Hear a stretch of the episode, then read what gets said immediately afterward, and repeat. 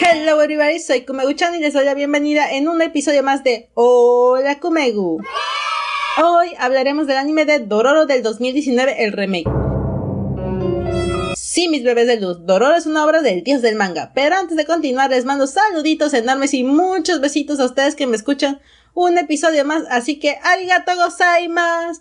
Pero antes de dar inicio debo darles una alerta de spoiler ya que hablaremos de esta gran obra que se ha visto eclipsada por novedades de la Jump. Así que habiendo dicho esto, no dilatemos más la intro y comencemos.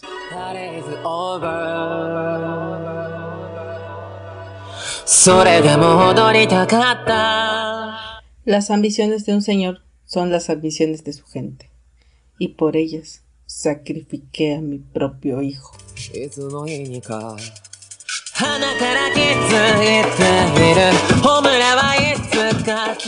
El anime del que les hablaré hoy es una obra del mangaka Osamu Tezuka, conocido en Japón y en muchos lugares más como el dios del manga. Mira qué título más honroso dado por sus fans ya que este señor es el creador de Astro Boy. A este señor hay que rezarle cuando querramos que nuestro manga o anime no sea un bodrio. No, ya en serio, ya me pasé con lo último. Pero sí, Sensei Tezuka es el creador de la obra de Dororo. Él revolucionó la manera con la que el manga se realiza y ha sido una gran inspiración para los mangakas que surgieron en su camino tiempo después.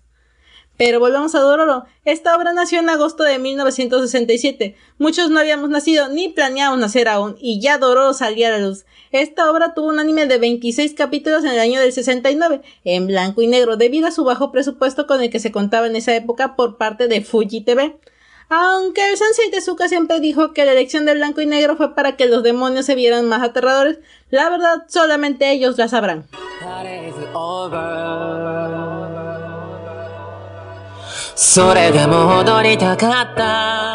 Dororo de 1969 no es de la serie que les hablaré como tal, pero sí quiero dejar en claro que fue una serie de la cual no se aprovechó su potencial en su tiempo, ya que a diferencia de lo que había en ese momento para niños y jóvenes, Dororo tenía un tinte más oscuro y muchas escenas dentro del anime tuvieron que censurarse y adaptarse, es decir, escenas donde el prota caminaba y alrededor había cadáveres se reemplazaron por este mismo saltando por el techo de las casas.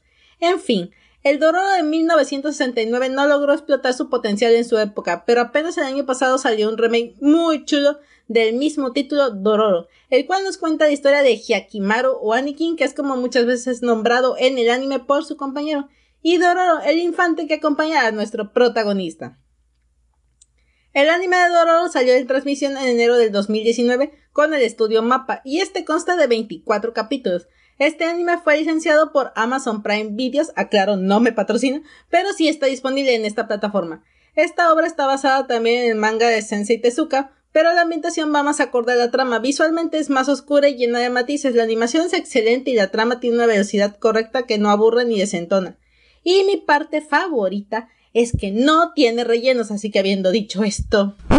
Todo comienza con el nacimiento de Hyakimaru, el cual es el hijo de Daigo, el señor feudal el cual está pasando por una crisis y no, no es la crisis de la mediana edad.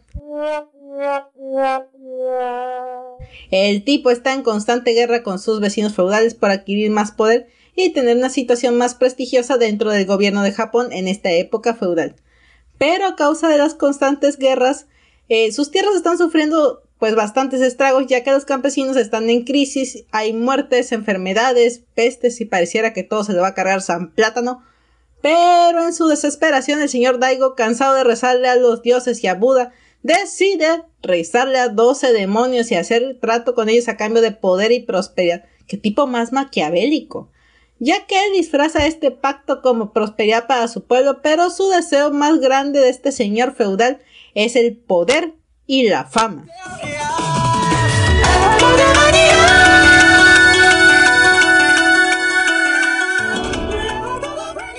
Entonces este señor Daigo hace un pacto con los demonios durante el parto de su esposa y el señor dice que le dará a los demonios lo más valioso que tiene si le cumplen su deseo. Recordando que en ese tiempo tener un primogénito varón era lo más importante, estos demonios acceden al trato y es así que durante el nacimiento de Hyakimaru este nace sin ojos, ni brazos, ni piel, bueno, ustedes entenderán, como una masa de carne prácticamente. El señor feudal da la orden de que maten al niño, pero la parte al sentir pena por el pobre niño, quien aún seguía con vida aferrándose a sobrevivir, decide dejarlo en una canasta al estilo Moisés.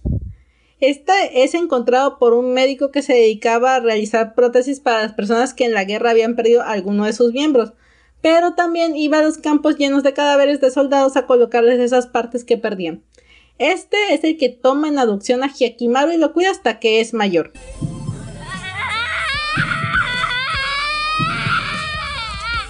Sin embargo, durante su crecimiento se observa cómo Hyakimaru tiene poderes sobrenaturales con los que puede diferenciar la presencia de las personas con la de los demonios, además de que agudiza su destreza para desplazarse usando recursos como las prótesis que el médico le da. Tiempo después Hyakimaru es atacado por uno de estos demonios y el médico al ver esto decide redactar las prótesis de Hyakimaru para que pueda defenderse con unas espadas super fregonas en cada uno de los brazos, ya que durante esta pelea al matar al demonio Hyakimaru obtiene de vuelta su pierna derecha, por lo que el doctor concluye que alguien usó el cuerpo de Hyakimaru como moneda de cambio. Por eso es que nació en esa condición, por lo que Hyakimaru comienza su viaje para derrotar a los demonios y recuperar su cuerpo.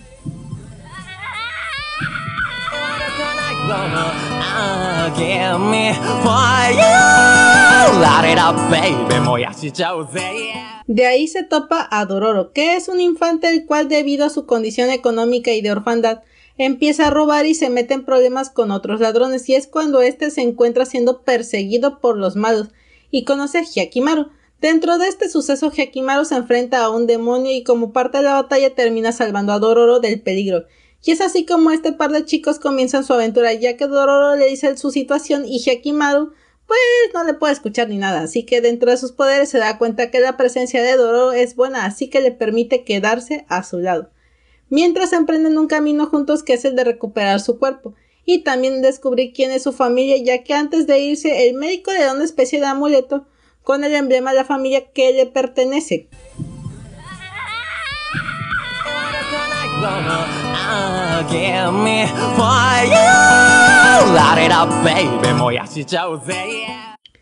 Y bueno, básicamente este es el comienzo de esta historia. Esta obra pertenece a la demografía del shonen y tiene un aspecto un poco oscuro, ya que nos muestra la crudeza con la que puede actuar el ser humano tras obsesionarse con una ambición desmedida, y también nos muestra los sentimientos de una persona que le han arrebatado todo, porque eso es Hyakimaru, un protagonista que le arrebataron no solo su cuerpo, sino el tener una familia, el crecer como un niño normal. Le arrebataron los sentidos, incluso quisieron arrebatarle la vida, lo cual es un hecho constantemente que se ve en el anime, ya que los demonios quisieron asesinarlo porque cuando el padre hizo el trato, una de las diosas de la fertilidad a la que le rezaba mucho la madre de Hekimaru se interpuso y dio su cabeza para que el último demonio no la tomara. Y esta es la razón principal por la que él sigue siendo perseguido por los demonios, porque gracias a los rezos de la madre de Hekimaru, este quedó bajo la protección de esta deidad, y para los demonios es algo intolerable.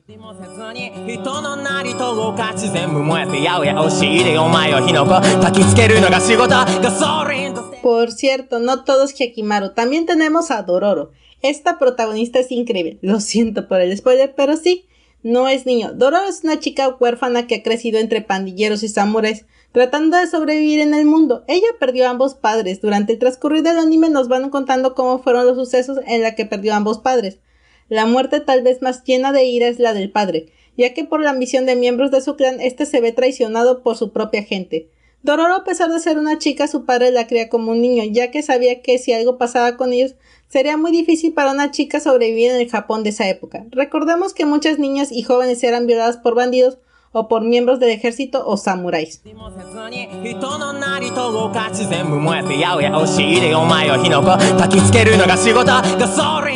Durante esta pelea entre la gente que lo traicionó, él hace hasta lo imposible por lograr que su esposa y Dororo huyan. Sin embargo, son perseguidas por las ambiciones de estos tipos, ya que lo que buscan no solo era quitar al padre de Dororo como líder del clan, sino tener en su poder un tesoro de los atracos que habían realizado por años. Después podemos ver la muerte de la madre, la cual acompaña la tristeza y desesperación de una pequeña Dororo que ahora tiene que valerse por sí sola en el mundo. Mientras que el padre fue asesinado, la madre de Dororo perece por la situación que había en este Japón de guerras civiles, donde la comida escaseaba y los muertos eran incontables, lo que hacía que las enfermedades estuvieran dispersas por todos lados. En el anime podemos ver cómo Doro desarrolla sentimientos por los personajes que le muestran cariño, como Anikino, Hyakimaru, o Mio, una chica que se encuentra en su camino la cual cuida a unos niños que han quedado huérfanos por la guerra.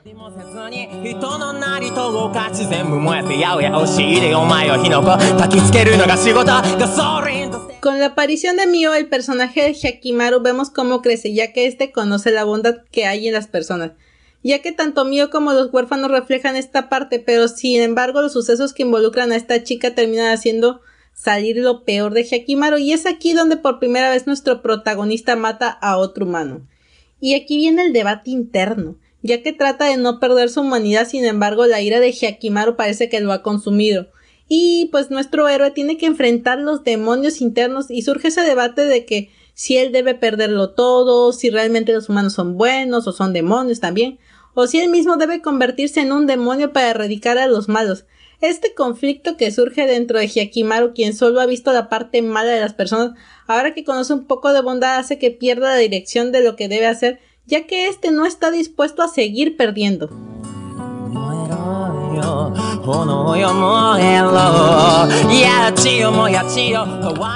Por otro lado tenemos al señor Daigo, el padre de Hyakimaru, el cual se da cuenta de que su prosperidad se ve abruptamente interrumpida, ya que de nuevo vuelve a ser asolado por el infortunio de antes, es decir, vuelve a haber sequías, muertes, enfermedades.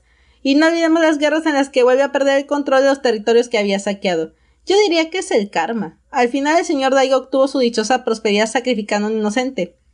Pero este al darse cuenta de que su trato con los demonios se ha roto decide matar a Hyakimaru para poder mantener su prosperidad y fama. Para esto termina involucrando a su hijo Tajomaru, el hermano menor de Hyakimaru, este convencido de que si mata a su hermano obtendrá la prosperidad de la tierra, le dice en un punto de la obra a Hyakimaru que se sacrifique y este refiere que por qué tendría que hacerlo por gente que siempre le ha demostrado su odio.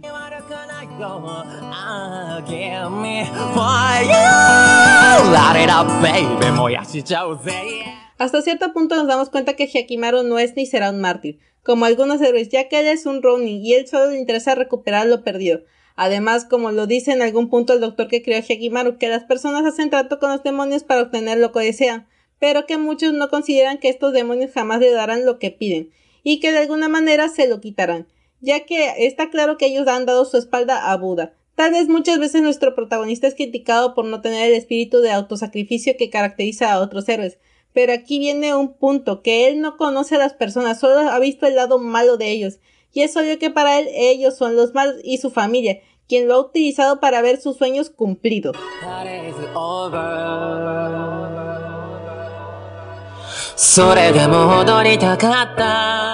La obra de Dororo es bastante compleja, ya que por un lado tenemos un protagonista inexpresivo, que gran parte de la trama se ve desconectado de forma humana con el mundo. Sin embargo, quien lo mantiene dentro de la humanidad es la pequeña Dororo, quien carga gran parte de este peso dentro de la obra.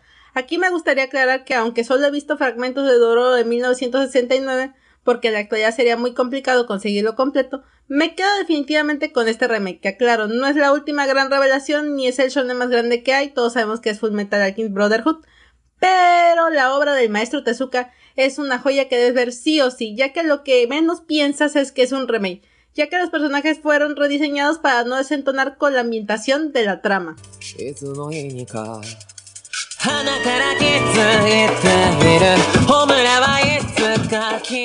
Dororo nos entrega un anime diferente a los shonen actuales. Nos sitúa en un mundo de samuráis que no son tan honorables y ni tan gloriosos como en otras obras.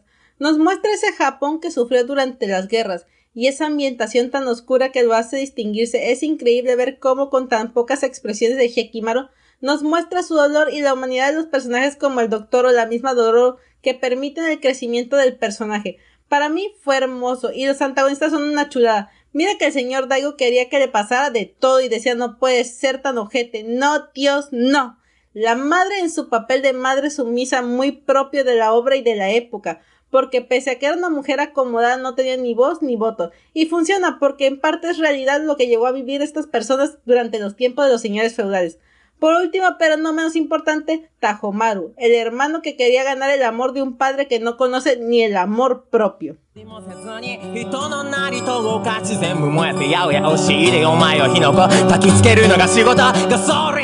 Y ya para terminar tanto bla bla bla, ya los invito a ver este anime de Dororo, que es una joya del maestro Tezuka. No por nada es el dios del manga, así que espero que disfruten esta obra igual o más que yo. Y ya para despedirme, si les gustó este podcast, no olviden seguirme y compartir en sus redes sociales, ya que esto me ayuda muchísimo. También no olviden suscribirse, espero tener su opinión. Si ya lo vieron este anime, déjenme sus comentarios, emociones o disgustos. O escríbanme al Twitter que aparece en la descripción. Nos vemos en el próximo podcast, les mando un beso enorme. Yo me despido, hasta la próxima. Arigato gozaimasu.